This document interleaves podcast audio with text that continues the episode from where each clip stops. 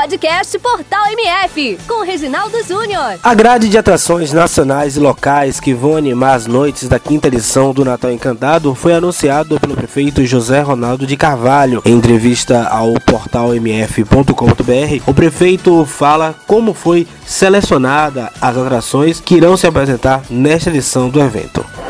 A gente vai vendo, né, estu, vendo o que está acontecendo no mundo da música. Você é um estudioso da música, né? E a gente sempre vai. Aí eu me lembro que o ano passado veio Vanessa da Mata que arrebentou, foi um show maravilhoso.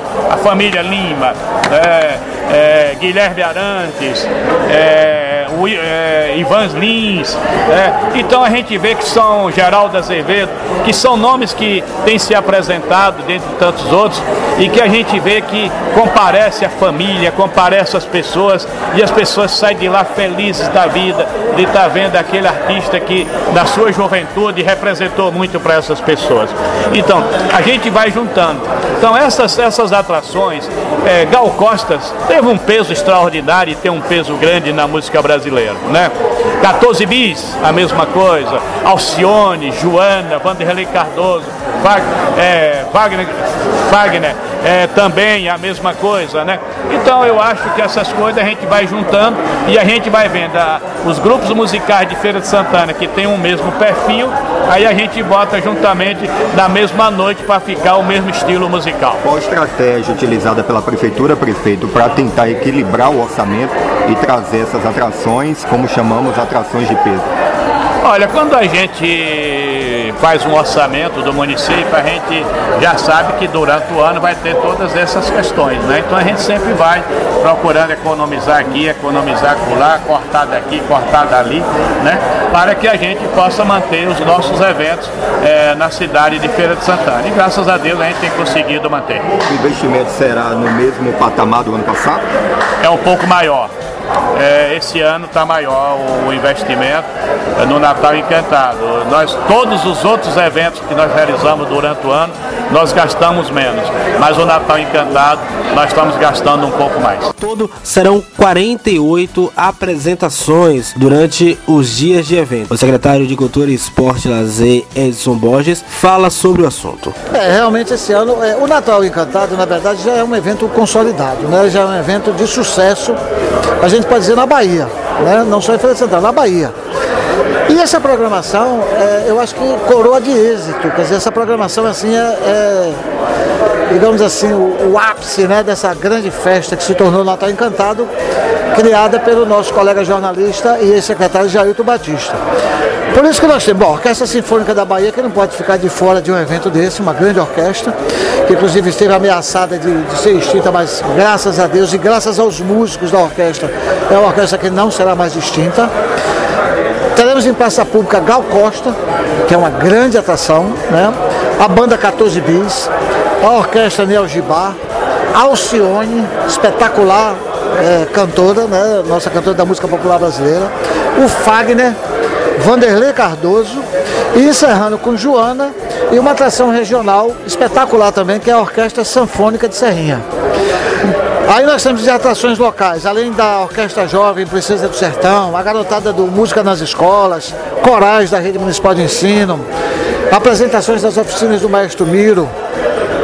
Nós teremos Vênus Carvalho com o show Esse Samba em Mim, o show Tropicália 50 anos, o Sarau de Quintal, Dan Silveira, Chorinho Entre Amigos, Dionorina em Concert, quer dizer, não é só o Dionorina Reggae, né?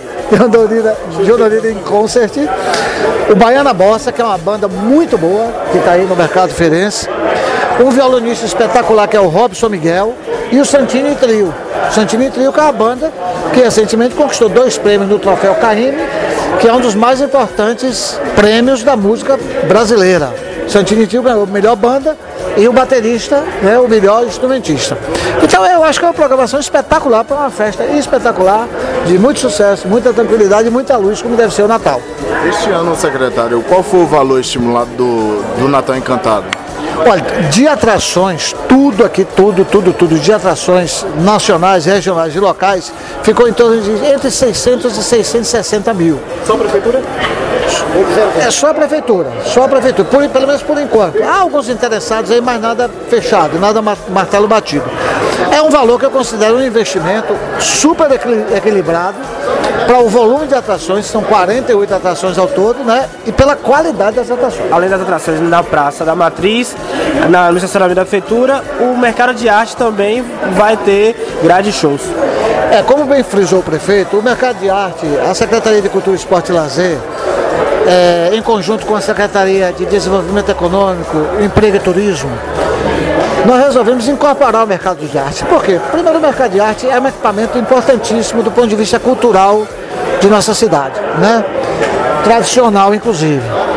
E o mercado de arte, como bem frisou o prefeito aqui no anúncio da programação, o mercado de arte tem se revelado cada vez mais como um, um ponto cultural espetacular. Está tá uma vida fantástica ali o mercado de arte. Então, nada mais justo do que incorporar o mercado de arte também na programação do Natal.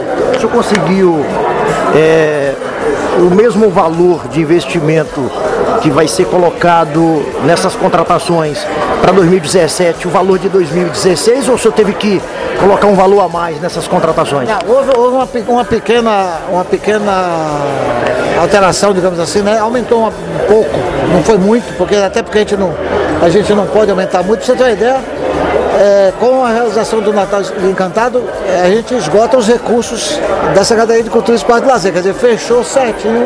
Chegou Natal, chegou fim de ano, também acabou, acabaram-se os recursos. Então houve um aumento pequeno, porque tem umas duas atrações deste ano que são atrações cujos cachês são um pouco superiores a atrações do ano passado. Né? Não que as atrações do ano passado tenham sido atrações que não tenham tanta qualidade, não é isso. Mas os cachês foram menores, acho que duas ou três atrações. E esse ano aumentou um pouquinho em função disso. Mas mesmo assim eu insisto, eu acho que 600 e poucos mil reais para o volume e a qualidade de, atrações que a gente está colocando no Natal desse ano, eu acho que é um valor extremamente equilibrado. E um projeto pioneiro pra, para o interior da Bahia, que é a comemoração do, do Natal antecipado. No estado todo é um projeto pioneiro. Não existe no estado um projeto desse. Jailton Batista foi muito feliz, o governo municipal foi muito feliz quando, quando o Jailton criou, o governo abraçou essa ideia e está tocando com toda a força. O Natal Encantado cada vez cresce mais. E é um projeto inédito na Bahia inteira, não existe. Né?